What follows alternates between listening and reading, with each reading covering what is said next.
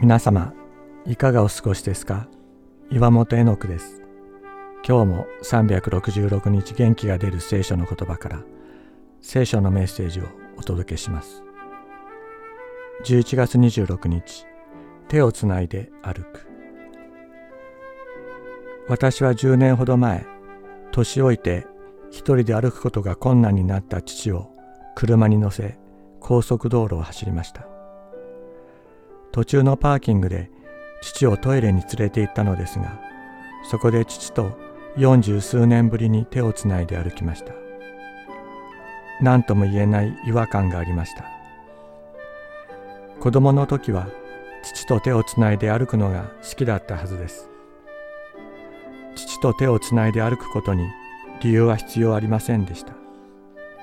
しかし今父が弱ってしまって私の手を必要としているという理由なしに父と手をつなぐことができなくなっているのです。イエス様は言われました。子供のように神の国を受け入れるものでなければ決してそこに入ることはできないと。本来は神様と共に歩むこと神様と手をつないで歩くということにも理由はなかったはずです。ただ神様と一緒にいるのが好きだから一緒にいる。それだけだったはずです。エノクは神と共に歩んだ。と創世記は言います。しかし大人のクリスチャンは信じるための理由を求めます。罪が許されるために信じる。天国に行くために信じる。イエス様との関係が手段になってしまっています。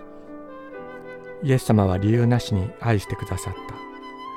こんな私たちを好きで好きで仕方がないとおっしゃってくださっている。私たちに向かって手を差し伸ばしてくださっています。さあ手をつないで一緒に歩いていこうと。この方がどういうお方であるのか後で分かってくる。つないでくださっている手が血に染まっていることに気がつく。泣きながら笑いながら一緒に歩いてくださるお方がいる。つまずく私たちを握って離さないお方がいるのです。人の歩みは主によって確かにされる。主はその人の道を喜ばれる。その人は倒れても真っ逆さまに倒れはしない。主がその手を支えておられるからだ。詩編37編23から24節。